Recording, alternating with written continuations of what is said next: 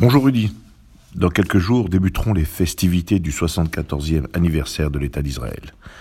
Comme avant chaque anniversaire, Israël se souviendra de tous ceux et celles de ses enfants qui ont donné leur vie ou été victimes du terrorisme.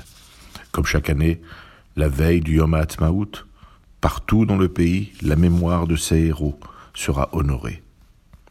Partout, dans tous les cimetières militaires, les familles, les amis ou de simples anonymes iront fleurir les tombes et surtout rendre visite aux familles afin de parler, de raconter et de se souvenir de ceux et celles qui ne sont plus.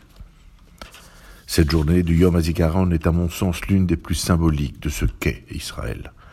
Une semaine après le Yom HaShoah, qui nous rappelle ce qu'était le monde sans Israël et l'extermination de nos six millions de frères et sœurs abandonnés par tous.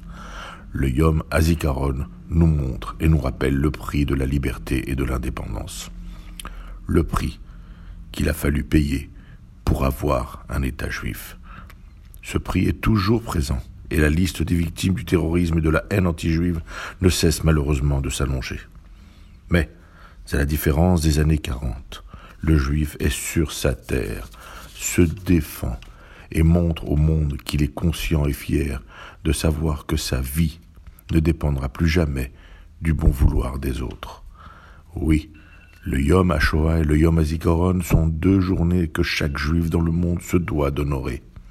Car nous sommes tous les petits-enfants, les enfants, les frères ou sœurs, les amis d'un de ceux dont nous honorons les mémoires. Ce n'est que parce que nous nous souvenons d'eux que nous aurons et avons le droit de rire et de chanter le jour et le soir de Yom HaAtzmaut. C'est par la force de leurs âmes et leur courage que nous pouvons fêter ce merveilleux pays qui brille au sein des nations. C'est en regardant les enfants d'Israël aujourd'hui et les gardiens du pays que nous pouvons dire à ceux qui ne sont plus Am Israël Chai Vekayam. Bonne fête à l'État d'Israël.